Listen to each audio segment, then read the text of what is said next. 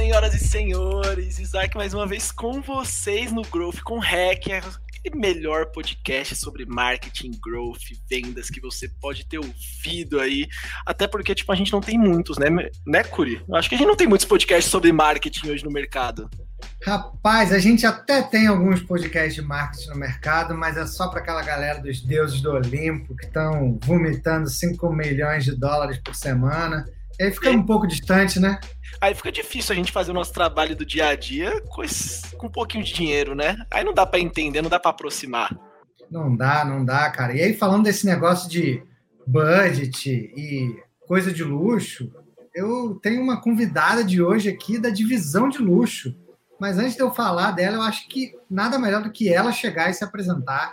Seja muito bem-vinda, nossa primeira convidada mulher do nosso podcast Growth com Hack. Por favor, apresente-se. Olá, gente, que honra ser a primeira mulher aqui. Eu ia comentar isso, se eu tivesse puxado falando isso, eu já ia começar dizendo, entendeu? Tô girl power total aqui, estou abrindo a porta para uma série de mulheres de certeza maravilhosas que virão aí na sequência. Bom, eu sou a Thaís Montalvão, sou uma profissional da área de digital, sou uma digital native, digamos assim. É, sou publicitária de formação, é, como todo publicitário, sonhava em fazer comercial e passar na Globo, né, Mas foi essa época, essa época ficou para trás, né? Hoje em dia, quem é que assiste televisão? Nem sei mais, né? pouquíssimos. Então a gente vai para onde a banda tá tocando, né? Mais alto, que é o digital mesmo. Então, tô nessa vibe aí desde que me formei, na verdade. Já posso começar falando assim? Direto? Aqui já é assim, aqui já é, é assim. Já vou, tá? A gente, a gente brinca que aqui é um psicólogo. Aqui é um psicólogo. Você Ai, fala e a gente escuta. É só isso. E não é só a gente, né? Quem tiver com a gente aqui escutando a gente lavando louça, no carro, bicho, então fica à vontade. Não, beleza. Então, bom, comecei minha carreira é, no digital no momento que me formei, na verdade, na B2W. E B2W, gente, para quem trabalha no Rio de Janeiro, é como a morte. Vai chegar para alguém. Vai, vai chegar algum dia, tá? Porque chega para todo mundo a B2W. Ou você já fez parte dali, você foi como um trampolim, porque é uma super escola, ou você vai passar por ali em algum momento. Ainda mais agora que B2W tá aí com a AME, né? Enfim, cresceu pra caramba. Então, comecei minha carreira na americanas.com, né? Um sitezinho aí que, para conhece, é bem grande é... Vende pouco, vende pouco. Vende, pouco, vende pouco, Quase nada. É... E aí, depois de alguns aninhos ali, é... fiz algumas, algumas coisas um pouco diferentes ali. Fui para reserva também, também trabalhar com digital, aquisição de tráfego. E desde 2014 estou nessa belezura de empresa que é a L'Oréal Brasil.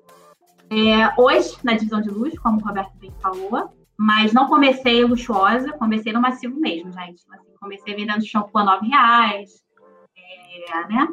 Maybelline, né, que é maquiagem, enfim, é barata, máscara de cílios a 30 reais, hoje em dia minha máscara de cílios custa 300. Então, assim, a gente dá um upgrade na vida de alguma forma, né, gente? É então... Vai vencendo é. todo dia, todo dia vai vencendo e hoje tá na divisão Vem, de luxo. Mas olha, cada divisão tem a sua, sua beleza e o seu desafio, né? Então, pensando lá como, até pensando em desafios, assim, que eu acho que vai ser um momento aqui para a gente também falar de desafios e coisas né, difíceis que a gente já passou na nossa carreira, mas pensando em massivo, pensem como é iniciar o e-commerce em marcas de produtos que você encontra numa farmácia na esquina da sua casa. Quando você tem frete, que é basicamente o preço do produto. Então, assim, é muito desafiador. Então, olha, olha, calma, calma, segura oh. o assunto, segura olha, o assunto. Já, ela já foi é, lá na frente. Ela já, ela já foi lá na frente. É, ela, ela não deixa, ela saiu falando, ó, segura Ai, esse assunto, que esse é um assunto muito bom, que dá total match com o que a gente vai falar hoje. Então, o tema hoje do podcast é falar, tipo, realmente, por exemplo, a reinvenção em tempo de pandemia, né? Tipo, como que o Growth fez isso. Então eu imagino que, por exemplo, esse case aí a gente pode começar já até comentando sobre ele, porque, tipo, é um ponto um, é um ponto, um detalhezinho que, por exemplo, o Mercado Livre hoje tá, tipo, sendo um monstro em logística, pelo menos aqui em São Paulo, onde eu moro, que eles estão conseguindo entregar, tipo, qualquer coisa, independente do preço, tipo, em menos de 24 horas, tudo, e eu não sei como os caras conseguem competir isso. E aí você já saiu falando, por exemplo, desse case aí do, de produtos baixos, com frete ali, desses desafios, quero que você já comece falando sobre isso. Como que é essa experiência de vender produtos ali, às vezes, super baixo, e tentar tracionar isso, né, através de tráfego pago, que às vezes você olha, ah, você já bate o olho e você fala, o CAC disso vai ser muito maior que o preço do produto. Eu vou ter que jogar para o LTV, por exemplo. Enfim, é, até antes de responder essa pergunta, eu quero comentar que nessa pandemia eu ganhei três níveis no Mercado Livre. Então, hoje em dia, eu tenho muita honra de dizer que eu sou nível 4.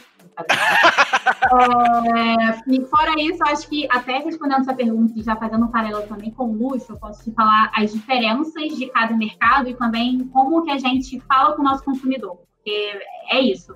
O produto muito barato, né, que é o produto massivo que você encontra em supermercado, você encontra Euseb, por exemplo, né, vou dar o um exemplo do Euseb. Você encontra Euseb na farmácia da sua casa. É, no momento de pandemia, que você não pode sair direito de casa, ainda que em farmácias você pode transitar, mas você não fica ali né, na frente da. Você não fica ali pensando, ah, que, que, que produto que eu vou comprar hoje. Você é muito focado no que você tem que fazer e voltar para casa. É, eu acho que no meu desafio, quando eu sentei na cadeira de, de massivo, antes de pandemia, a gente estava muito a aumentar o nosso ticket, porque cá entre nós, ninguém vai comprar um produto com frete do mesmo custo. Então, a gente teve primeiro que focar em categorias que fossem de impulso para compra, então, maquiagem e skincare. A categoria de massivo hoje trabalha com cabelo, hair care, é, hair care né, cabelo, hair color, então coloração, né, Nutrice, Média, Excellence, são as marcas mais conhecidas, e unha. Você vende no esmalte de dois reais. Trabalhava também com isso.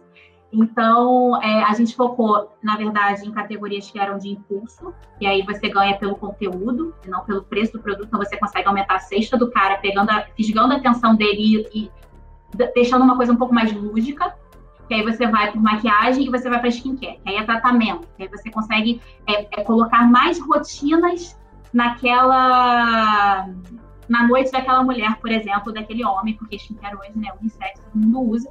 É, quando vocês vão pensar, eu acho que a gente tem, tem um país aí que, que, quando a gente pensa em skincare, a gente pensa em Coreia, que é o país hoje que tem mais passos de rotina de skincare no mundo. A mulher passa, mulher e homem, né? Passam em média nove produtos de skincare na rotina inteira deles.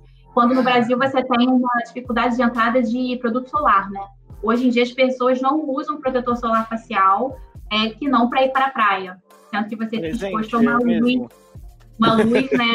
O dia inteiro, luz de computador, isso tudo fere e queima sua pele em outros níveis. Isso, enfim, envelhecimento da pele, etc. Então, a gente trabalhava muito com isso. Como que eu consigo incluir mais passos na rotina de skincare dessa pessoa? Como que eu deixo mais lúdica a parte de maquiagem para ela não comprar comigo só a máscara de cílio, mas é a máscara. Eu estou dando serviço para ela. Eu estou ensinando para ela usar a máscara, fazer um olho esfumado, fazer um lábio perfeito. Ela tem que comprar o batom, ela tem que comprar o delineador de lábios, ela tem que comprar é, uma série de coisas o pacote. E aí, com esse pacote, você vai colocar um brindezinho maroto e você consegue é, deixar aquele frete um pouco mais diluído naquele todo. E você, no fim do dia, você está entregando beleza para ela, você está entregando autoestima. Você não está entregando uma máscara, você está entregando para ela uma melhor versão dela mesma. É isso que a gente pede. É, inclusive, quando a gente pensa em massivo, a gente fala que é democratizar a beleza democratizar produtos que às vezes você vai comprar e são muito caros. E isso é muito engraçado porque eu falei isso tudo e agora eu estou no luxo. E são produtos mais caros, não é mesmo? E, e hoje o produto que a gente vende, é, eu, eu, vendo tanto maquiagem quanto skincare novamente e fragrâncias. Né? Fragrância é o peso do negócio é, para a divisão. É, e quando a gente pensa em beleza na internet, é o principal motor, é, é fragrância. Então, hoje, quando você vai pensar Mercado Livre, como que o Mercado Livre está operando com beleza, você pode ter certeza que o crescimento deles vem, dentro de beleza, né, de fragrância. É perfume que vende. Perfume é uma coisa absurda. É, hoje, a categoria de beleza é a mais vendida em termos de unidades, né, na internet brasileira. Não em valor, mas em unidade. Acho que talvez atualmente com pandemia, é, comida, alimentos, né, deve ter ganhado bastante posições aí, é, medicamento, álcool gel explodiu, obviamente, mas beleza, cuidados pessoais, etc., ainda, ainda é o principal é, mais vendido. É, e, e aí, quando a gente pensa em luxo, você está pensando em fragrâncias que custam a partir de 300 reais e você está competindo com gigantes como Boticário e Natura, que democratizam, da mesma maneira que o massivo da L'Oréal democratiza a beleza, eles democratizam fragrâncias. Né? É, e aí cabe, cabe a nós é, pegar muito ali no, no consumidor na parte do aspiracional. Ele quer aquele perfume porque ele quer um pedacinho de Yves Saint Laurent, que é uma das nossas marcas. Yves Saint Laurent, nossa, Yves Saint Laurent, eu posso ter um vestido Yves Saint Laurent? Eu posso ter uma bolsa Yves Saint Laurent? Muitas vezes não, porque uma bolsa Yves Saint Laurent, uma carteira de Yves Saint Laurent é R$ 2.500. Então, muita gente aí não pode ter isso. Mas como que você consegue fazer parte de um pedacinho desse universo? É com a fragrância. Então, o produto de luxo, na verdade, da mesma maneira que você brinca com o lúdico é, no massivo para aumentar a cesta, aqui você brinca com o lúdico para fazer a pessoa comprar um produto. Não é para aumentar a cesta, é um produto. O bom é que a gente não briga com frete. Frete grátis sempre, porque nossos produtos têm um ticket tão alto que o frete está belezinha. É, mas os principais drivers aí para luxo, na verdade, é brinde, miniatura. Gente, tem pessoas que fazem coleção de miniatura de. É, tem gente que vende isso no Mercado Livre, se for o LX, etc. Se for ver, tem gente que vende coleção de, de miniatura. É uma coisa que, sim, movimenta super. Qualquer coisa menor também, pequenininho, assim, bonitinho, né? Principalmente mulher adora, né? Então, quando a gente pensa em fragrância feminina, que é o bolo mesmo do mercado, né? É, é um dos principais drivers. E quando a gente pensa em como a gente comunica com esse público, tanto pensando em massivo quanto luxo, eu acho que massivo, você fala muito em TV, TV aberta, cara, é a massa. Eu preciso chegar na casa da pessoa que está assistindo o Jornal Nacional. É isso. Eu preciso que ela saiba que o longo dos sonhos, ó, fazendo propaganda. O longo dos sonhos, de... Isso não é um public post ainda, hein? É, falta, tá, falta, falta aí, longo dos sonhos. Tá, tá vendendo na farmácia, na internet, em qualquer lugar. É, ao passo que no luxo, a gente, sendo bem honesto, tem muito menos investimento no massivo. É, e a gente precisa ser muito certeiro. E é aí que o digital pega. Porque não é um tiro de canhão, né? É um sniper que eu preciso. E aí é com o sniper que eu vou lá no digital pegando aquele cara, fazendo o lookalike dele, replicando aquela mensagem ad eterno. Ad eterno não, porque tá dentro do meu budget, né? Mas falando bastante com ele para poder pegar justamente o cara que eu, que eu quero conversar. Nossa, eu acho Opa. que eu dei muita volta, né? Mas espero Nossa, que não. não, não. Você, não. Deu, você deu essa volta, que não foi uma volta, foi uma aula, e aí você uhum. trouxe a gente para esse momento de tiro de sniper. E antes da gente saber dessa história de tiro de sniper, a gente queria saber como que a Thaís chegou nesse momento de profissional do digital. Quando que você se descobriu, caramba, eu sou uma profissional do digital, do marketing digital?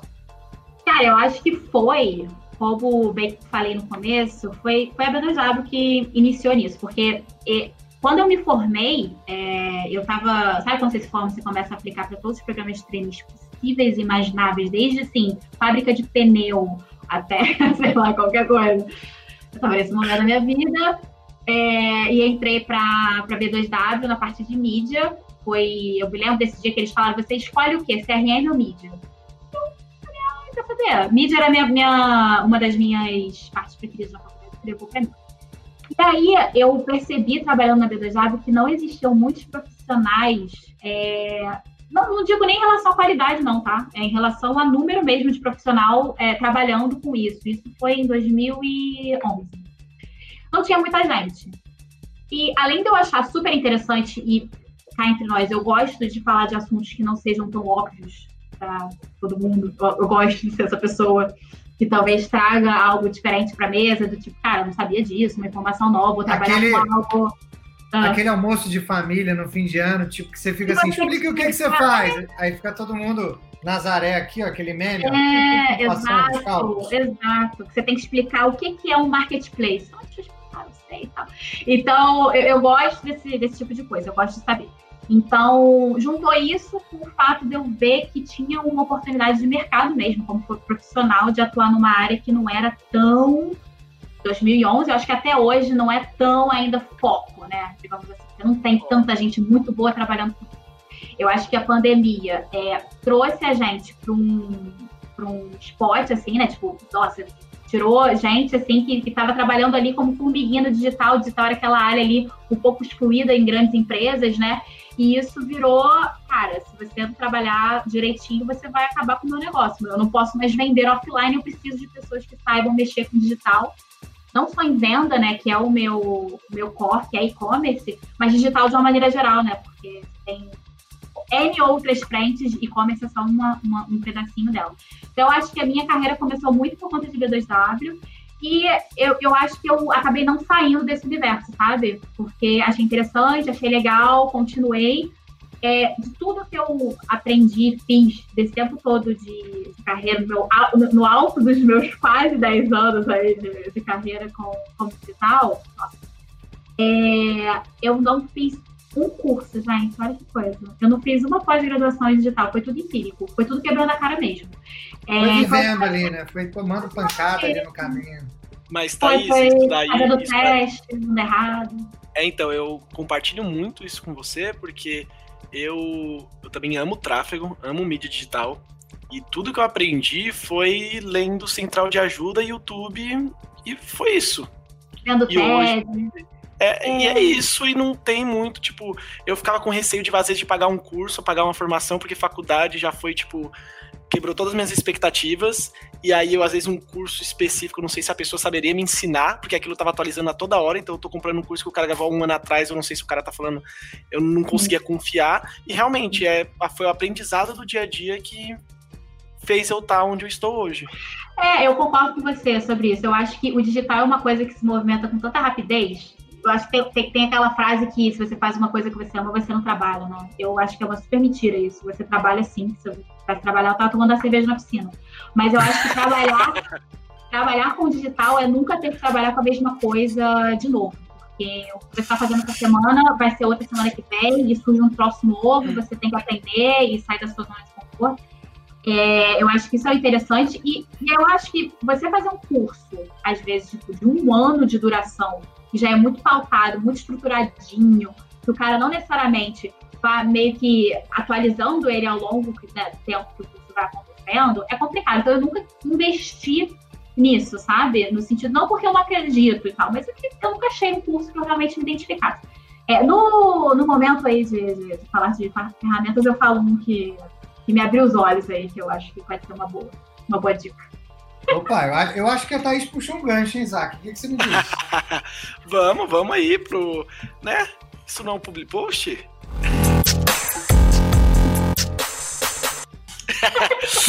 E já que a Thaís fez esse favor, né? A gente puxa assim no meio da conversa, não tem problema nenhum. Tudo, né? Mas tudo bem, depois a gente volta. Não, aqui não tem certo e errado, aqui é nosso bate-papo. Já falei, a gente é quase um psicólogo, a gente escuta, conversa, debate aqui. E o que, que é isso não public post? Pra galera que tá chegando agora, tá, caiu nesse episódio aqui de paraquedas, é basicamente o que? A gente vai recomendar ferramentas, recomendar livros, recomendar cursos, né? Que a Thay já deu spoiler ali que talvez ela vai recomendar um curso, é, de alguma coisa que seja relacionada à nossa área de trabalho, vendas, marketing, ou alguma coisa que tipo te ajude no dia a dia. Então, é uma recomendação, não é um public post, galera. Tipo, não tem nada atrelado aqui, ninguém é afiliado de nada nesse momento. Tipo, então, esse é um momento livre de indicação do coração. Olha que coisa. É, então, a minha indicação, na verdade, é um curso que eu fiquei sabendo muito recentemente. Ele não é um curso exatamente, na verdade, ele é uma plataforma de ensino. E você consegue fechar, essa plataforma é paga, infelizmente, mas ela, você consegue fechar mensal, trimestral ou anual. É, é uma plataforma de fora, chama CXL, que, e é uma plataforma que é voltada para tudo que vocês possam imaginar de digital. Então, ele tem desde mini degrees, que eles chamam, que é como se fossem mini pós-graduações menorzinhas, todas elas gravadas, não é nada que você precisa estar na frente do notebook sexta-feira, uma da tarde, para poder assistir aquela aula. É tudo gravado, eles disponibilizam o PPT daquilo e você tem diversos assuntos, desde como mexer em Google Analytics, até, sei lá, é, parte mais até de, de, CRM, pensando como lidar com data, database, é, psicologia de, de, consumidor no online, tem umas coisas super legais, diferentes, uma parte muito de growth também. É, e, enfim, tem, tem uns que você pode fechar trimestral, que é um valor mais barato, meio que assim, vamos supor, a pessoa que tá, cara, tá em casa no momento de pandemia, quer focar em educação e tem tempo para realmente fazer engolir o curso. Cara, paga um mês, que é o mais barato que tem, engole aquele troço mês e eles exportam. Você consegue ganhar o. Como é que chama, gente? um diplominha, então você pode colocar no currículo, você pode colocar no LinkedIn. Então não é que você fez um curso para ninguém saber. E esse CXL chegou ao meu conhecimento recentemente, mas eu fiquei sabendo que várias pessoas grandes do mercado já fizeram. Então, assim, é bem legal, porque. E eles sempre atualizam. Então sempre tem curso novo, coisa nova sendo falada. Então, assim, esse é o meu public post, que não é um public post. Tô reservando real pra isso, gente. Nossa, Legal. eu vou seguir. Eu tô gastando, né? Porque eu paguei esse negócio. E eu vou, eu vou seguir a sua linha e também vou indicar algo voltado para educação. A gente, em outros podcasts, a gente falou que é, é muito difícil a parte de educação, mas eu não vou indicar um curso. Ele não é essencialmente um curso, mas foi uma pessoa que, tipo, me abriu muito a cabeça e é bem diferente o modo que ele traz o conteúdo. Eu não sei, se, não sei nem se vocês conhecem, mas é o Pedro Sobral. Ele é um cara que hoje ele é gestor de tráfego, tipo, de grandes nomes, grandes empresas, tipo Empíricos. Ele trabalha só com gestão de tráfego, né? Empíricos, vários lançamentos grandes aqui no Brasil, como Mário Vergara, a fórmula de lançamento, toda essa galera que, tipo, gasta muito dinheiro com tráfego hoje, né? Puro tráfego, o negócio deles. E que, que ele faz? Ele dá todo, toda semana ele dá uma aula de graça no YouTube ao vivo. Então quem tiver ao vivo assiste, aula de graça. É, e, não, não, não, é quase. Não, é, não, chega nem a ser uma aula. Às vezes ele só abre lá, tipo, ó, oh, gente, eu vou abrir aqui o Facebook Business, e aí ele começa a mexer, começa a passar umas dicas e tudo. Ele nunca aborda, tipo, ah, gente, hoje eu vou explicar tal coisa, explicar como se fosse uma aula, né? É mais tipo um, um, um bate-papo. E aí ele tem a comunidade dele, né? Que é um, uma coisa que você assina anualmente e tem uma galera que, tipo, vai, a nata de gestão de tráfego do Brasil, que assina, tipo, pra trocar ideia, trocar experiência. Então a galera vai se ajudando, a galera vai passando experiência. Funcionou isso comigo, funcionou tal coisa. Ah, pluguei o Apps Flyer desse jeito, então dá para otimizar tal forma e tudo. E aí vira uma comunidade, e aí ele pega esses conteúdos, você que tá na comunidade tem acesso a todas as todas essas, essas lives dele, né? Então, tipo, é uma, é uma maneira de sempre se manter atualizado, né? Então não é um curso. Eu fiz essa assinatura, foi o quê? Uns quatro meses atrás, que eu achei ele sem querer ali por um anúncio no, no YouTube. E, tipo, não tenho do que reclamar. O conteúdo dele é muito bom. Essas lives eu sempre acompanho agora. É, se eu não me engano, são terças, terças à tarde. E é um conteúdo bem legal e, tipo, é uma coisa bem interessante. O modelo é bem diferente de aula, bem diferente de venda de curso, bem diferente de plataforma, então é realmente só lives ali, uma comunidade se ajudando. Muito legal. Pô, que legal. Bom, seguindo aí, né, no, no quesito educacional, eu vou trazer um livro para vocês. Não é um livro novo, tá? É um livro que originalmente foi publicado em 2009, que é Free, o futuro do preço, é do Chris Anderson. Não sei se alguém já leu. É um clássico. É um clássico, eu acho incrível a maneira como ele vai trazendo os cases ali no meio do, do caminho. E ele fala muito sobre um pouquinho do que a Thaís falou dessa questão de manda uma amostra grátis e aí, qual que é o valor disso? Quanto que isso gera valor, não só em amostra grátis, mas tudo que é free, tudo que é freemium. É, quando o negócio é de graça, talvez você seja o produto. Então. Muito bom. É, e é isso. É, é, e é isso, assim, eu acho que abre bastante a cabeça. Tem outros livros para indicar mais para frente, mas esse Free aí do Chris Anderson eu recomendo demais. Tá baratinho aqui na, na Amazon se vocês comprarem um e-book disso. É isso.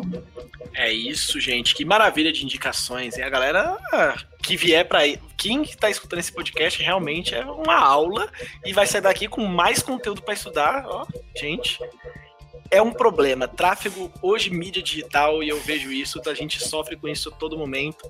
Hoje é um grande problema, tipo, encontrar gente boa, a Thaís já comentou isso, né? Encontrar gente boa, tipo, é um mercado que, tipo, não para de crescer e, e realmente é difícil você entrar, é difícil a entrada e também é difícil você se desenvolver lá dentro se você não for uma pessoa super autodidata, né? Tudo isso.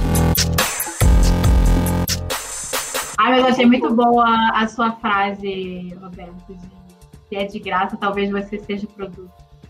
É, mas é isso, né? Eu tô, eu, eu tenho lido e ouvido muito sobre isso. E, e é isso mesmo. É, é o modelo de negócio. Acho que o Facebook ali é de graça, o Instagram é de graça, por quê? Você é o produto. Não, e, e, na verdade a ponte que eu fiz foi até quando você falou de amostra e, e formas que a gente faz de trazer dado, né? Porque é isso que a gente faz. No fim, a gente, na verdade, a gente constrói essa teia com, com o consumidor. Obviamente, eu quero que ele compre agora. Mas, mais do que comprar, eu quero a base dele, né? Eu quero o dado dele. Porque, enfim, É com isso que eu vou trabalhar o meu lookalike, é com isso que eu vou trabalhar o meu retarget, é com isso que eu vou trabalhar minha campanha de mídia. Não é simplesmente comprou um batom, ah, vou comemorar. Não, é, é toda uma maratona para ser corrida aí com esse dado, né? E muito bom isso. Não tinha ouvido essa parte, é muito interessante. Bom, vou pegar um gancho aí do que você falou de dados é, e aí juntar duas perguntas, né? É, todo mundo fala que dado é o novo óleo, né? O novo petróleo é o dado. É, e como que você usa esse dado nessa sua tomada de decisão no seu dia a dia? Como que você consegue angariar dados para fazer essa sua tomada de decisão e otimizar os seus tiros de sniper? Que você mesmo falou, você não tem um caminhão de dinheiro, apesar do nome se chamar divisão de luxo, não é uma divisão bilionária. Então, como que você usa dados e como que você faz essa otimização dos seus tiros de sniper, Thaís? Conta pra gente. Sim. É, eu concordo com você, eu acho que as maiores empresas hoje do mundo são empresas de dados, não são empresas de produto, né? Então, tem algum motivo para isso ser.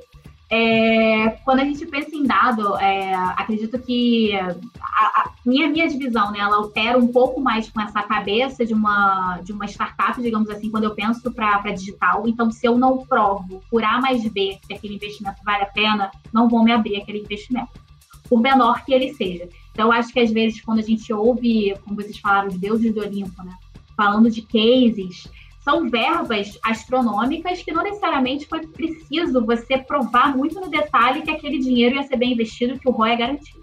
Então, no nosso caso, a não ser que eu tenha um ROI ou um ROAS, né, no caso de investimento é, em publicidade, muito garantido, aquilo não vai acontecer. E como que eu provo isso com dados? Então, eu preciso ter é, um estudo prévio para ver como que aquilo estava se comportando antes, o que, que eu vou trazer de incentivo. Então, tudo que a gente faz nos nossos sites, por que, que eu vou usar aquele brinde com aquele ticket, dando aquele número de amostras, fazendo aquele tipo de push ali? É porque tem uma construção. Cada alavanca usada, ela tem um uplift diferente da outra. Então, a forma como eu uso a amostra, ela é para criar uma, plantar uma semente na mente do consumidor, do tipo, ele vai voltar para comprar aquele produto depois, porque a gente confia muito na, na qualidade do produto, então eu confio que ele vai voltar. Então, esse meu investimento aqui vai me dar um retorno na frente. Mas eu tenho que provar que ele vai ver. O meu brinde, eu vou gastar tanto com ele, mas o número de o uplift que eu vou ter com esse brinde é X se eu tiver tal ticket médio. Eu vou aumentar o ticket da minha campanha você usar esse brinde. Então, eu acho que assim, dado para mim, eu acho que é tudo. Se você não tem dado, você não tem argumento algum. Então, isso é um mindset que é muito usado na L'Oréal. Então, você precisa ir para uma reunião sempre muito munido de dado. É, e a gente brinca que a gente, a gente usa mais slide de backup do que slide para fazer qualquer apresentação de projeto. Porque a gente tem que ter backup de tudo vocês possam imaginar. Porque se o cara perguntar se daqui a cinco anos tal coisa vai acontecer, sempre tem que olhar muito à frente, então, eu acho que a gente é, é muito doutrinado a usar o dado. E eu acho que isso é uma das coisas que, para a L'Oréal inteira, isso é muito bom, para o digital é must have. E eu acho que é algo que a equipe que trabalha com loja física, e aí eu digo não só L'Oréal, tá? Qualquer pessoa que trabalha hoje num varejo físico ou em algo que não é tão digital assim, precisa aprender a, a ter um pouco mais esse mindset tem hoje exemplos muito interessantes, é, por exemplo, da Renner. Vocês lembram daquele filme Minority Report? É, eu adoro esse filme, eu tenho DVD ainda. Eu tenho DVD desse filme guardado. Você entregou a sua idade nesse momento. É, tem uma cena muito interessante, eu me lembro muito dessa cena, porque quando me contaram desse projeto me remeteu muito a isso. Tem uma cena que o Tom Cruise ele entra numa loja e pela íris dele, a Gap, que é a loja, fala: Oi, olá, fulano, bem-vindo de volta. Você comprar de novo tal produto? Isso é o que acontece hoje no online, né? Onde você vai, sabe-se tudo sobre vida. E aí, quando é, a Renner é um, é um, super cliente nosso e eles têm um, projeto muito interessante que é da pessoa ser monitorada, não por íris, né, gente? Não chegamos lá ainda, né? Maiores reportes passam acho que 2050, então temos um caminho até lá. Acho mas, que vai ser antes, hein? Acho que vai ser antes. Hein? Acho, deveria, deveria. Elon Musk mas tá aí pra isso. Ah, mas eles fazem alguns estudos, né, de como que eles conseguem trazer essa parte de... Como se fosse tratativa de base mesmo, sabe? De CRM com o consumidor físico enquanto ele está transitando na loja. Então, eles têm, eles têm aqueles aquelas barras ali que você passa, né? Não é só para prevenir pessoas de roubarem, também é para contabilizar o número de entrantes em loja e eles terem uma noção da taxa de conversão da loja. Então, pelo número de pessoas que estão ali dentro, eles fazem essa análise do ticket médio que está sendo comprado na loja. Métricas que normalmente são muito tranquilas para o digital, são coisas que eles estão tentando colocar isso para o físico. Isso é muito interessante porque quando você vai posicionar um produto de luxo, às vezes você consegue usar esse tipo de métrica para poder entender o tipo de investimento que você vai colocar ali, né? Porque você vê pelo ticket pessoas tempo de ficar dentro da loja e não ir no caixa. Né? Que seria o tempo, o time spending ali da, da loja, sabe? Coisa assim. Eu acho que eles vão migrar, talvez, é, para o próximo step, que é tipo assim, áreas quentes da loja, sabe? Faz um mapa de calor, faz, assim. Eu acho que vai Abandono de carrinho? É... Será que tem abandono de carrinho? Uh, abandono de, de carrinho. carrinho. É roupa largada, né? Roupa largada, assim, eu acho. é Mas Pô, eu acho legal, que. Thaís. Isso é muito legal. Eu acho que o, o físico tem muito a, a, tirar do online. Eu acho que essa é uma frente muito legal que a Renner está fazendo. E a Renner, gigantesca do jeito que é, ela vai com certeza acertar um mercado aí para seguir. Né? Nossa, é, eu não sabia legal. de nada disso. é, eu tenho esse, eu acho que é um defeito muito grande porque eu conheço muito pouco, né? Ali eu não tive quase nenhuma experiência profissional com o mercado offline. Eu nasci no online, né? Você tava até brincando antes, né, do, do podcast conversar que você é nativo, né, digital. então, tipo, eu já no caso eu comecei trabalhando com programação e desenvolvimento, então já zero online, depois eu fui conhecer o marketing, design e fui, fui para cima. Mas eu realmente eu tenho zero contato, então toda, toda vez que eu, que eu vejo alguma empresa, alguma startup do mercado offline, eu quero muito conhecer, eu quero muito entender ela, eu quero muito tipo descobrir o que ela faz, porque realmente o mercado online para mim é um mistério, o mercado offline é um mistério muito grande, né? Porque pra gente no online tudo tem métrica, tudo tá tipo setado, você consegue tipo instalar um pixel e traquear a pessoa. Você instala um Hotjar, você consegue ver, tipo, mapa de calor, você consegue gravar o que a pessoa tá fazendo na sua tela. Se você tem uma extensão no computador, você consegue ter muita informação da pessoa.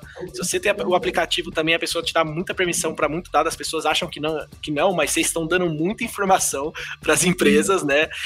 E no mercado offline você não tem nada disso. Então eu não imagino, às vezes, como grandes lojas, eu fico pensando, né? Tipo, como que esse cara investe em marketing? Porque ele só joga dinheiro para cima e espera cair, ou tá tendo realmente uma inteligência de dados, uma inteligência de marketing por trás disso? Igual, por exemplo, o Walmart faz nos Estados Unidos, a Amazon, né, tá agora indo pro mercado offline, ela já tá indo com essas implementações lá fora, né? Então, realmente, é ver essas evoluções no mercado offline, né? É muito foda. Tipo, a, a Magazine Luiza tá indo também brilhantemente com isso, né? Tipo, otimizando locais, otimizando até espaço das lojas para colocar logística, para juntar o, o, online com offline. Então é bem mágico ver essa mudança agora. E a pandemia impulsionou tudo isso, né? Da pandemia que foi o que você falou, era profissionais solos, né, que tipo, era, às vezes era uma ou duas pessoas que cuidavam de mídia ou normalmente num time do marketing, né? Essas pessoas eram as pessoas mais dados, eram as pessoas e agora tá todo mundo sendo obrigado a olhar para isso e falar, não, peraí, tem que dar uma devida importância para isso. E aí você falou uma frase que. Ah, pode falar, desculpa. Nada, que é isso. E aí você falou uma frase que, tipo, é, que me chamou a atenção, é que você falou que, tipo, na L'Oréal é, a empresa é muito voltada para dados, né? Tipo, foi alguma coisa, ou foi alguma coisa parecida com isso. Sim, e aí eu. Exatamente. É, isso é maravilhoso. Tipo, a empresa ter essa cultura é muito bom. Mas, na sua visão, tipo, é, todo o time de marketing, por exemplo, eu não sei quantas pessoas tem hoje no seu time de marketing, é, mas o que eu sinto falta, às vezes, é do time de marketing estar tá muito mais também alinhado com isso. Hoje o time de marketing é muito alinhado, tipo, conteúdo, brand, criação, né, e performance, tem, tipo, uns clusterzinhos, e você vê, tipo, normalmente a galera de performance é a galera de dados, e o resto da galera, tipo, é festa do caqui. É, isso acontece também com você ou na L'Oréal eles conseguiram implementar também essa cultura nessas outras áreas? Você acha que é um grande desafio trazer isso para essas pessoas e realmente mostrar para todo mundo, ó, tem dados aqui que você consegue ver e você consegue melhorar no seu dia a dia de trabalho? É, eu acho que ainda é um desafio, tá? Eu acho que como uma grande corporação, a, L'Oréal não é uma empresa que foi doutrinada a pensar digital e dado primeiro. Não, não é isso. Eu, eu, brinco que as pessoas são digitais até passar na catraca, sabe? Passou na catraca, a pessoa começa a pensar em loja física e etc e tal. Eu brinco muito com isso. E eu acho que a pandemia, na verdade, ela acelerou uma coisa que já estava no nosso caminho. Eu não acho que o que está acontecendo hoje de você não poder ter produto na loja para testar por uma questão de saúde, né? É, seria por uma outra questão, não de saúde, mas eu acho que a gente está caminhando para um universo cada vez mais digital, não só quando você está acessando a internet ou no seu celular, mas na vida de uma maneira geral. Então a gente foi meio que impulsionado, empurrado a viver uma realidade que nossa economia não estava pronta, nossos profissionais não estavam prontos, é, etc. Eu acho que o, o marketing hoje ele está caminhando para se tornar um marketing muito mais pautado em dado. Hoje eles ainda se apoiam muito em áreas que são hoje vistas, né, como ah, é a área digital. Eu brinco que eu, tô, eu, eu trabalho hoje para não ter emprego daqui a uns anos. Eu trabalho hoje para não existir mais a cadeira de marketing digital, porque ela tem que se chamar marketing digital tem que estar dentro dela. Então, Olha. talvez o, o, que eu vá trabalhar para Gostei ser... dessa aí, hein? Dá, dá um highlight nela, vamos É, dá um, é um highlight, aquele highlight da novela das, das oito, sabe? Highlight, aparece tudo preto no fundo. Com ah, isso, Avenida Brasil, Avenida Brasil. Avenida Brasil, pronto. Muito bom. Gostei, gostei dessa frase. Vamos, vamos gravá-la para a posteridade. Gente, mas eu, eu acho que eu vou trabalhar com, com algo que seja mais específico é, do digital. Mas, assim, eu trabalho para não ter tempo. Isso é muito claro para mim e eu acho que é claro para todo mundo. Eu e o meu chefe, a gente trabalha muito para que as pessoas tenham, quando elas acordarem, elas pensarem de uma maneira muito orgânica com o digital. E a gente não precisa estar ali para relembrar ou para fazer parte dessa estratégia, sabe? Boa, muito legal. E aí, Thaís, você falou muito sobre desafios da pandemia, falou das dificuldades né, da, da evolução desse mercado offline vindo para o mercado online. E você me deu uns, um spoiler aí, há umas semanas atrás, de um case aí, de um filtro mágico que as pessoas se olhavam e ficavam lindas, maravilhosas. Conta um pouquinho mais para gente do que, é esse case aí. Fiquei curioso, como é que eu fico bonito? É, não, é, não é o espelho mágico da, da história da, da Disney. É, na verdade, é, a L'Oréal ela, ela é uma empresa que eu acho que muito legal dela estar tá pensando à frente, né? A, a, empresa ela quer se tornar uma beauty tech, que é isso, né? Uma empresa que não só vende produto, mas ela vende tecnologia voltada para beleza, soluções, né? E eu acho muito inteligente isso, porque no futuro o meu coleguinha hoje que é competidor, ele pode ser meu cliente. Eu consigo aumentar e crescer um bolo do negócio de beleza no Brasil, que ainda é muito pequeno principalmente quando a gente pensa em digital. É, e aí, isso que eu estava conversando com você é, é, justamente por conta de pandemia, né? A gente já tinha no grupo uma ferramenta, é, uma empresa, na verdade, acoplada à L'Oréal, que foi uma aquisição recente, chama-se ModFace, E essa empresa, o que ela faz? Ela, na verdade, ela desenvolveu um software de realidade aumentada que você consegue é, provar produtos de beleza sem você ter que manipular nenhum deles. Então, a princípio, esse, esse, esse filtro, né, digamos assim, essa solução, estava presente nos nossos sites próprios. Então, você entrando no site, você via como o batom ficava no seu tom de boca, que vai ficar diferente de mim do que vai ficar numa pele negra, numa pele muito branquinha e etc. É, e com a pandemia, é, as lojas hoje são proibidas de usar testador, né? Testador é aquele produto que fica ali aberto para você buscar em você, né? Provar o produto e tal. Por uma questão higiênica, a gente não pode mais direcionar produtos é, testadores para as lojas. E aí a gente ficou naquela, como que você compra um produto de 300 reais se você não pode provar esse produto? Tá pior do que online, que online você ainda tem o quê? Você entra no YouTube, vê um tutorial, na página tem várias fotos. Na loja você tem o um produto, a gôndola, uma pessoa do seu ouvido falando, e aí, vai, vai levar, não vai levar, etc. Tem alguma dúvida? Então, é pior do que a, se for pensar, né, do que o desafio de você vender beleza online. E aí a gente teve esse insight, né, de, de utilizar esse, esse filtro, na verdade, em todos os pontos de venda. Na verdade, a gente ainda não está presente em todos os pontos, está fazendo um teste. Então, está testando, entendendo para depois expandir. E o legal disso é que a gente está incluindo QR codes nas gôndolas de maquiagem. Então, quando você vai na loja da Sephora, você vai ver o produto e você vai ver um QR Code que você aproxima seu telefone, você entra e você consegue ver, é, tem um QR Code por produto, tá? E aí você Quem diria entra... que o QR Code um dia ia ser usado assim Gente, né? eu vou te falar, sabe quem popularizou o QR Code do Brasil? As lives. As lives. Eu ia ser pior do que falar as lives, também ia falar o quê? O BBB, porque você votava por QR Code também nessa edição. Então, meu filho, começou pior do que live. Depois Marília Mendonça veio só fechar o caixão. Então, é só sofrência, é só sofrência. Eu, eu não vi esse do BBB, de você voltava por QR Code. Eu não Bom, o cara, o Thiago Leifert, ele falava toda hora, gente, é, vai no QR Code aqui, tem uma oferta da Americanas pra você, porque a prova do líder era da Americanas, né? Depois vinha o negócio. Eles começaram o quê? Aquilo ali foi na cabeça das pessoas, as pessoas hoje usam o QR Code tranquilamente. China tá usando o QR Code há 10 anos, fazendo compras já, mercado, etc. Assim, ó, mas é isso. a gente é um pouco Chegou atrasado. um pouquinho depois aqui, mas chegou, Ah. né? Chegou com tudo agora. Mas É. desculpa te interromper, Thaís, é porque o QR Code funcionar, eu achei que o QR Code nunca ia Nunca ia engatar no sair, Brasil. nunca, nunca, nunca ia E aí engatar. agora foi. Pegou, pegou. E aí a gente tem, na verdade, para cada produto, não para cada tom de batom, mas para cada grupo de batom, digamos assim, né? Porque vocês que são homens não sabem, mas existem muitos tipos de batom, não é mesmo? E aí você vai lá, seu celular, no QR Code, pá, e aí você consegue ver como que aquele produto fica na sua pele. É, e aí você vai testando e você vai vendo como que ele fica e ele é ao vivo. Você fica mexendo, ele te acompanha, ele fica perfeito, você fecha o olho, o cílio mexe, tudo certinho. Então a pessoa consegue ter um pouco mais de conforto em comprar o produto, uma vez que ela teve minimamente ali um, um contato com ele, ainda que virtual. E o mais legal disso tudo para mim não é só você poder provar, porque você poder provar, você também já podia provar no online, né? Já podia estar fazendo essa prova. Mais legal disso para mim é o dado, de novo, porque agora eu consigo saber como é que uma pessoa se comporta numa gôndola de loja física. Eu consigo saber para onde ela vai primeiro. Onde que ela clica primeiro? É no batom? É no olho? Tá vendendo mais olhos agora porque as pessoas estão usando mais que só fica o olho de fora? A gente consegue entender por conta disso. Eu consigo saber se na loja física e fazer e cruzar os dados com online do, do tipo de comportamento de compra que essa consumidora esse, ou esse consumidor está tendo no varejo físico, né? Através de um QR Code, olha que coisa. Olha. E, enfim, está tá bem no início desse projeto, porque recentemente que eles começaram a reabrir as lojas, né? Então a gente está fazendo essa expansão, mas a gente consegue ter essa, esse mínimo de, de inteligência. Né? Que legal.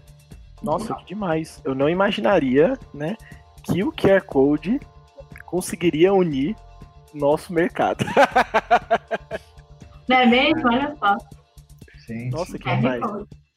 Não, e vamos agora, vamos só se dar uma segurada um pouco nesse assunto, a gente volta nele já já, que eu quero descobrir mais coisa de você, Thaís. E dessa vez, a gente já puxou lá, você já indicou algumas coisas, mas dessa vez eu quero ouvir, tipo, você tá falando muita coisa boa, né? Tá falando só coisa que, tipo, ah, tal coisa, tal tecnologia, muito boa, muito boa, muito boa. Não, eu quero saber, cara, o que, que a, a, a Thaís já fez que deu muito ruim, né? E esse é o nosso momento Saia Justa, nosso quadro que é pra gente falar, tipo. Pra gente não, né? Que é só nosso convidado fala isso. O Public Post todo mundo fala.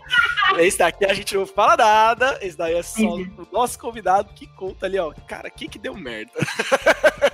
Solta a guitarra.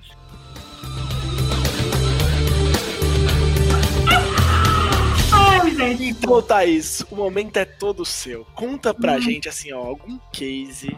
E é aquele, sabe, aqueles case de insucesso. Que você fala, nossa, eu não queria lembrar disso nunca mais. Só que você tá lembrando hoje e está falando pra, tipo, pra todo mundo que tá ouvindo a gente. Medo. É, na verdade, tem dois. Né? Eu- eu- Opa, a gente gosta assim. É, não tem medo, não é mesmo? Bora. fez parte da minha construção enquanto profissional. É, bom, um é mais leve, outro é piorzinho. É, então vou começar pelo leve. É, quem nunca planejou uma Black Friday maravilhosa esqueceu do Natal? Vi. Eu já. É, e vou te falar, esquecer do Natal no- numa divisão de luxo é seríssimo, gente. Porque é um dos maiores pesos. Assim, acabou Black Friday, o Natal é gigantesco. As pessoas compram produtos chiques no Natal. Elas querem o quê? Impressionar aquele parente. Achei que era só meia. dinheiro. Não, não é só É, meia. então, minha família é só meia. É. Eu, eu- vou mandar esse podcast para minha família para eles aprenderem a comprar lá na divisão de luxo, hein? É, mas enfim, quem nunca esqueceu de, de programar o Natal, assim, já aconteceu comigo, sim. E o que aconteceu foi o seguinte, a Black Friday, né, aconteceu aí no alto da última sexta-feira do mês de novembro. E para quem não está muito acostumado, acredito que todo mundo que está ouvindo isso aqui está muito ciente de que o e-commerce vive de Natal até o meio do mês. Né? Depois disso, ninguém compra nada porque não chega, não é mesmo? Então, se você não está com a sua campanha no ar na primeira semana até lá o dia 15, você não precisa estar no ar, né? E, e a minha campanha entrou no dia 12 mesmo. Não tenho muito orgulho de falar isso, não. mas tive que sair correndo para negociar com todo mundo, porque foi, um lapso mesmo, né? Mas assim, a Black Friday foi maravilhosa, entregamos o ano, é isso que importa.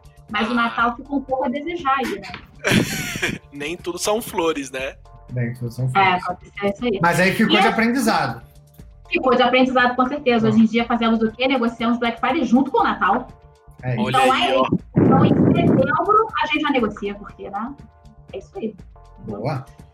E o outro que eu pensei de falar aqui, que é um pouco piorzinho, eu tenho orgulho de dizer que eu estava na L'Oréal no primeiro plano de mídia feito com mídia programática, que é aquele que você consegue o quê? targetear muito bem o seu consumidor. E a gente estava lançando uma campanha de cabelos com a E nessa campanha a gente tinha cinco tipos diferentes de cabelo para falar. Então você tinha que falar com uma pessoa que tinha cabelo loiro, uma pessoa que tinha cabelo cacheado, uma pessoa que tinha cabelo liso, e as outras eu não me lembro mais, sei lá, coloridos e etc.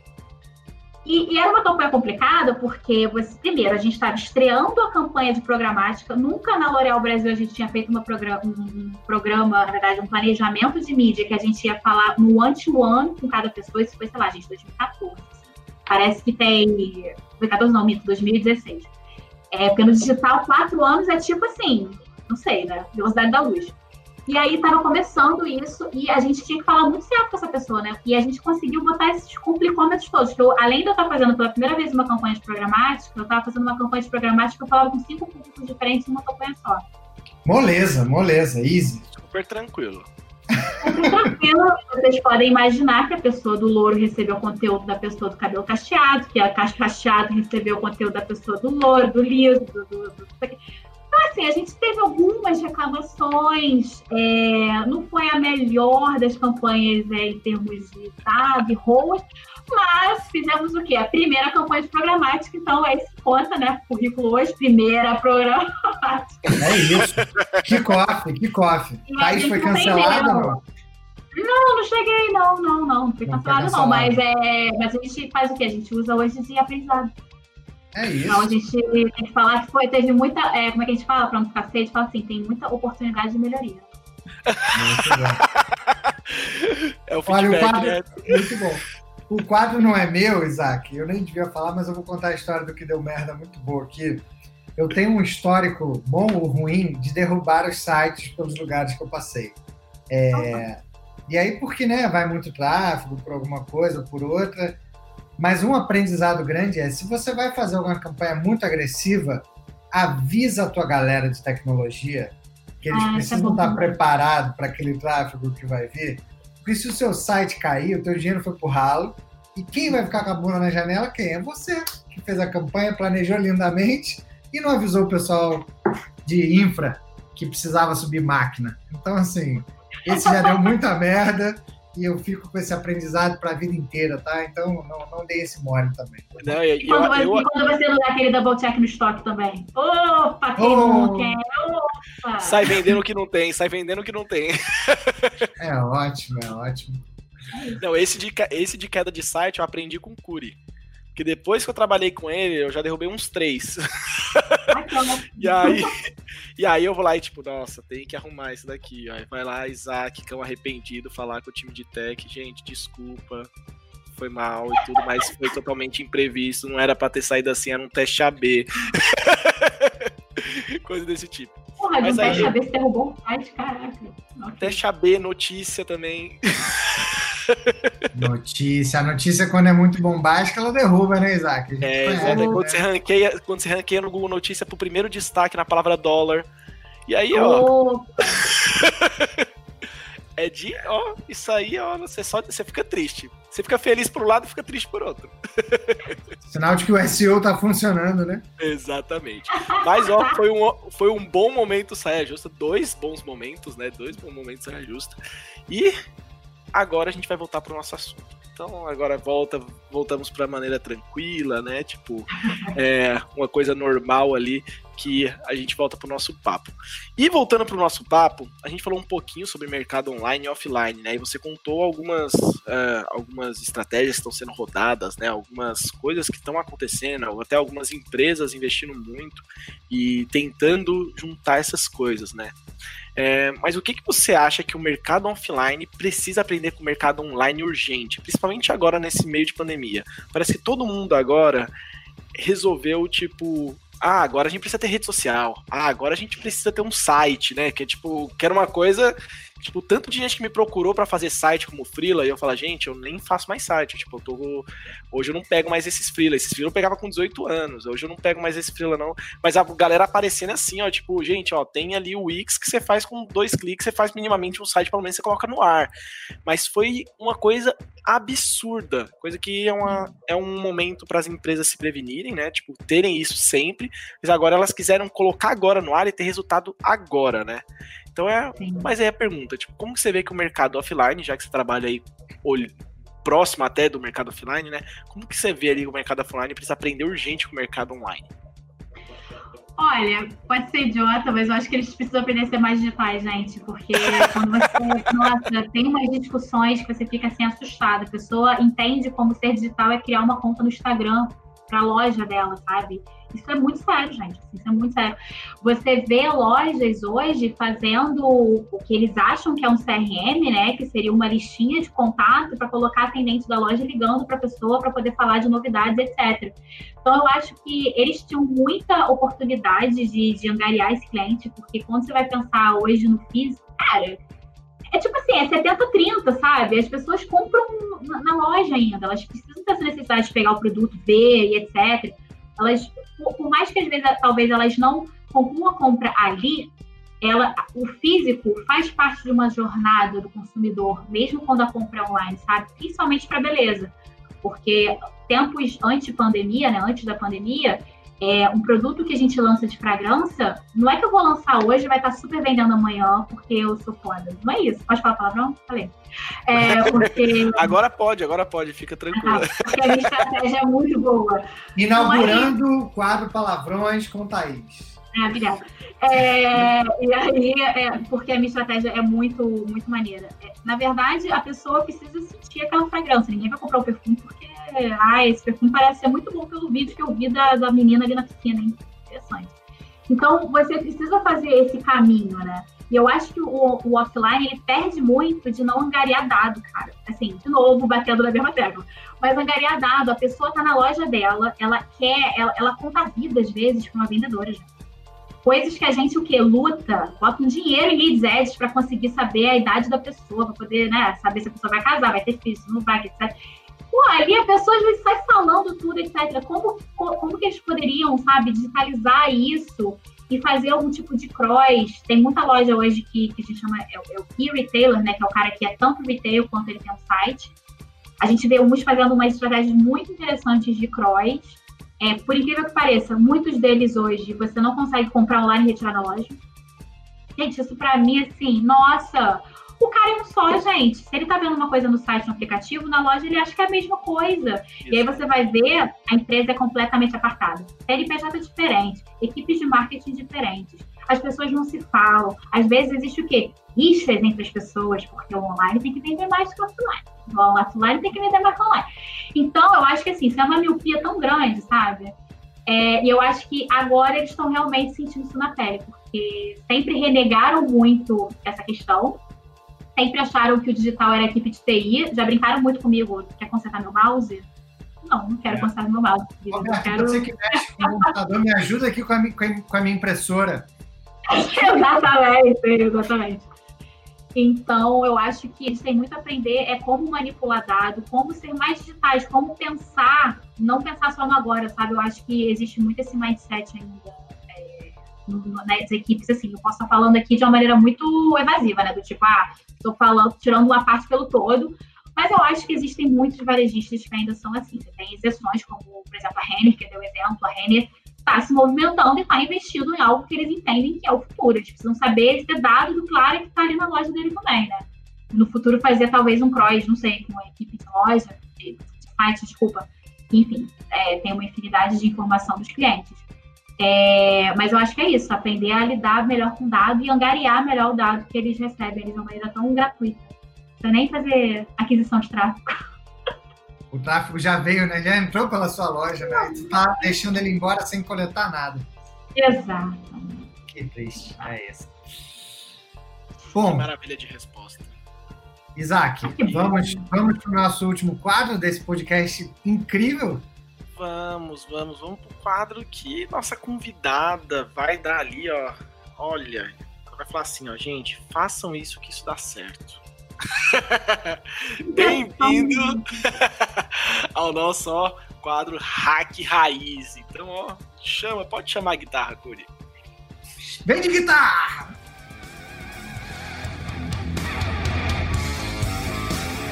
Então, Thaís, ó, esse é o momento que a gente quer saber. Sabe aquela coisa que você fala, isso dá certo? Isso daqui eu já fiz várias vezes, isso dá bom. Ou tipo, é uma ferramenta, olha, que é uma ferramenta básica que eu uso. Ou alguma coisa que seja sua, particular, sabe? Uma coisa sua que você fala, nossa, isso é meu e eu toda vez que eu faço isso super funciona, gente. Eu não sei porque ninguém faz isso, sabe? Quero que você abra seu coração pra gente. Tá. É, a, a, minha resposta para sua pergunta, na verdade, pode te frustrar um pouco, mas eu acho que falar uma coisa que eu já fiz dar certo não vai dar certo aqui, porque provavelmente ou, amanhã já não vai dar certo. Então, eu acho que é tão volátil o negócio que provavelmente é, falar uma coisa que dá certo já não vai dar.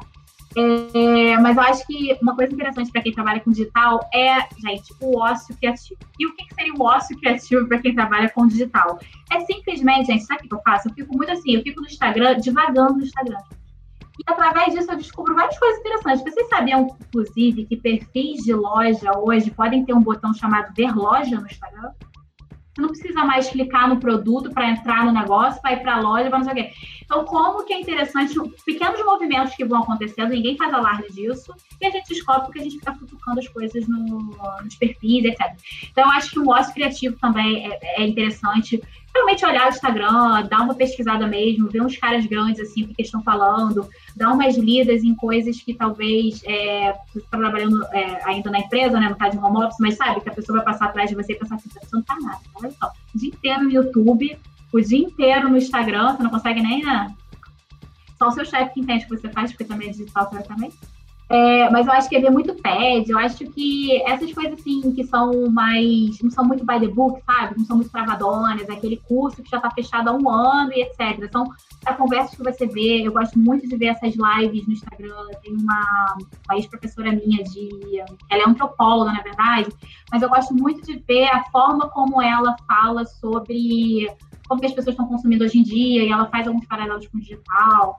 E eu acho que são coisas interessantes. Às vezes uma pessoa não tem nada a ver com a área que você trabalha, mas pode dar um insight interessante para alguma coisa que vá, sabe, é, abrir sua cabeça de algo que você estava pensando há muito tempo, não sabe como, como mexer. Então, eu acho que olhar para pessoas que não necessariamente trabalham com a mesma coisa que você, e dar uma devagada na internet mesmo, porque às vezes as pessoas se sentem um pouco pobres, né? Falar, ai, putz, podia estar perdendo meu, investindo meu tempo aqui num curso, etc, e tô, sei lá, porra, tô no Instagram aqui, tô no YouTube vendo vídeo atrás de vídeo e tal. Mas, cara, isso vai te trazer de alguma maneira alguma ideia. Alguma coisa pode sair disso, sabe? Você pode ter uma ideia de, puta, vou fazer um squad aqui de influenciador para falar de tal coisa, porque é interessante, etc. É, eu acho que é tudo ideia que surge por conta, por conta desse ócio criativo, que às vezes as pessoas não dão muita, muita importância, muito valor. Muito legal. Não achei nada de ócio, viu? Achei que você está trabalhando ali no background, ó. A sua primeira tela, você está vendo ali o feed, mas no background você está exercitando ali um monte de coisa e buscando um monte de referência. Eu faço muito isso numa outra rede que eu faço no LinkedIn, eu uso muito assiduamente porque é uma rede que eu estou muito fora da minha bolha. No meu Instagram eu tenho só os amiguinhos ali selecionados, aquela galera que 90% votou contra aquela mesma pessoa. Então tá todo mundo ali no mesmo grupinho. Quando eu olho para o LinkedIn, eu estou seguindo a pessoa de Bangladesh, eu estou seguindo um maluco da Nova Zelândia, um que é de produto, outro é de UX, outro é gerente de projeto. E aí me tira é. muito dessa bolha, né? Eu gosto muito desse movimento de não acho tirar que é um mostro, não. É, é tirar, tipo assim, cara, o mundo não é, não é essa, esse toadinho gelado que você tá tomando aí atrás desse computador, não. o, mundo, o mundo é cruel lá fora, é isso. Não, e, e, esse ponto também, tá, isso que você falou, é, é bem legal, porque realmente, pra gente que trabalha no digital, né, é do mesmo jeito que eu já bati um papo uma vez com um amigo meu que é, fez cinema e hoje tá, tipo, bombando com parte de, de direção, né, de clipes, voltado mesmo para música, para rap. E hoje ele fala, né, que E aí, eu, você, ouvindo você, eu lembrei muito dele falando. Né? Ele falou: é, o problema de eu ter feito cinema é que eu nunca mais consigo assistir um filme. Eu sempre tô assistindo filme, tipo, reparando na luz, reparando no enquadramento, reparando na fala do, a câmera que não fez o movimento certo, errou na edição aqui, errou na edição ali, da mixagem de som tava errada aqui, ah, essa mixagem de som foi boa. Virou analista do Oscar. Todo mundo que faz ali vira analista do Oscar, porque, tipo, tá reparando sempre tudo. Então ele falou, eu gostava de antes, eu sinto falta de aproveitar o filme como eu aproveitava antes. E você, você falando isso, eu senti a mesma coisa que eu falo, nossa, todo momento que eu tô numa rede social, eu tô reparando naquela marca, eu tô reparando em tal pessoa, eu tô seguindo tal pessoa, eu tô reparando como tal pessoa tá fazendo a live, porque talvez eu consiga replicar isso. Eu tô ouvindo um podcast, eu tô vendo, tipo, fazer. De... Nossa, que legal, que legal, que coisa legal que ele fez ali, que coisa legal que fez aqui. Então, realmente, pra gente, eu acho que a gente tá tão ligado, né? Que isso vira quase uma coisa automática no, do nosso ócio, né? Que nem seja o ócio criativo. Realmente a gente tá sempre é, servindo de base, porque no momento que a gente sentar, nossa, ó, é o pessoal que fala, né? Não sou criativo a nossa criatividade é basicamente você, tipo, ver coisas e conseguir replicar essas coisas, juntar com outras coisas. Então, às vezes, a gente tá vendo tanto, vendo tanto, que quando a gente sente, nossa, a criatividade tá, tipo, a flor da pele, por quê? Porque a gente já pegou tanta coisa no background que serve pra gente ali no, em qualquer momento, né? Tipo, é, é as vantagens do digital e também as desvantagens, né? Que o Curi falou, no background você tá o quê? Ah, tá trabalhando, mas você tá acha que tá tranquilo. Gente, eu não entro mais em site para fazer compra sem reparar as coisas. Eu reparo em tudo. A nossa essa página, olha quando é que tá demorando para fazer o negócio aqui, gente. Olha, esse carrinho deu problema, hein? Como é que essa loja não sabe que eu já comprei isso antes, gente? Não me recomenda para comprar de novo? Gente, outro dia eu fui fazer uma compra, não, não finalizei a compra, fiquei revoltada. Foi pelo Instagram, eu queria fazer a compra pelo Instagram. E aí a, a, lojinha, ela, o produto que eu tinha colocado tinha acabado o estoque e ela fechava o meu carrinho automaticamente. Eu falei, gente! aí eu fiquei revoltada. Eu falei, não acredito. Eles perderam tudo que eu tinha colocado no carrinho. Eu falei, eu não vou botar de novo. Aí eu pensei, quer saber? Eu vou botar de novo, porque eu acho que foi porque tava sem estoque. Aí eu botei tudo de novo e vi que era por causa do produto sem estoque, mas não comprei. Eu falei, eu só fiz pra ver. não, eu, eu, eu, sinto isso às vezes quando eu comprei alguma coisa, eu tô um mês depois ainda tô sendo impactado. Tipo, o me impactando, tipo, por não ter comprado tal coisa. Eu falo, mas gente, vocês não tem um Pix instalado não direito pra ver que eu terminei o fluxo, não? É. tipo, Podia estar tá investindo outra frente, né? Podia estar tá é, investindo exatamente. então, esse foi o nosso quadro Hack Raiz. Nossa, Thaís, ó, bela dica. Realmente, tipo, Não. esse momento de descontra... de descon... Eita! Opa! Descontração. Descontração. é, ajuda muito a gente, né? E é o momento de uma leitura de um livro, assistindo um filme, navegando nas redes sociais, que você às vezes tem ótimas ideias, né? E às vezes ótimas soluções, soluções para o momento que você está trabalhando ou também para inovação, né? Tipo, empreender, sair da sua bolha, sair da caixinha, né? Como o Curi falou. Então, maravilhoso. E, Thaís, né? Muito obrigado. Eu acho que, tipo, a gente já bateu um belo de um papo. E eu queria super agradecer você por ter parado esse tempo, batido esse papo com a gente. Que com certeza foi uma aula. A galera que vai estar tá ouvindo, com certeza vai ter, tipo, amado esse papo, porque eu gostei, particularmente. Eu sou muito do digital, então trazer vários desses insights do offline é bem legal. Queria super te agradecer por ter topado bater esse bate-papo com a gente, tá bom? Thaís, ah, eu adorei. Eu Opa, vai lá, vai lá, por favor, sua vez. Vai. Não, vai falar, Vivian. Não, eu queria é, fazer coro aí com o que o Isaac falou, foi uma baita aula. É, você inaugurou aí esse momento Girl Power, que agora a gente tem algumas mulheres que vão participar desse podcast com a gente. Mas foi incrível esse papo. Obrigado pelo seu tempo. Sei que não é fácil conseguir essa uma horinha aí no meio do dia para bater um papo com um dor louco aí do marketing digital. Mas super obrigado, foi incrível, foi super enriquecedor e eu espero que nossos ouvintes tenham curtido e espero que tenha sido legal para você também. Valeu demais. Gente, eu adorei. Para mim foi ótimo, adorei mesmo. Adoro falar sobre esse assunto, então assim, fiquem à vontade aí, já fica os spoiler se quiser me chamar de novo para qualquer outra coisa, eu topo. Então, gostei muito. É, sou suspeita, conheço o Roberto já não é de, de ontem. Então, é, gostei muito da ideia, admiro muito o trabalho dele. Conheci o Isaac hoje, achei muito legal e fiquei muito feliz com o convite também e ter participado. Maravilha.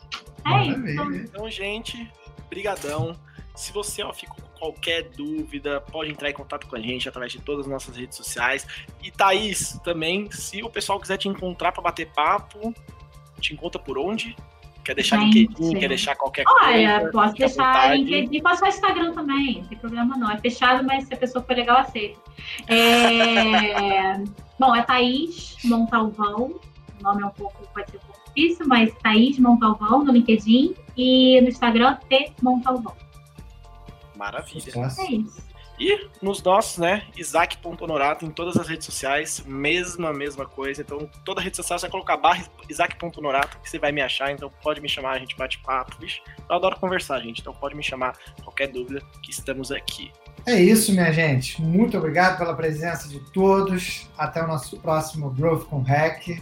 Foi um prazer estar com vocês aqui mais um dia, mais uma manhã, uma tarde, uma noite. Até a próxima, galera. Um beijo no coração. Valeu, gente. Tchau, tchau. Tchau.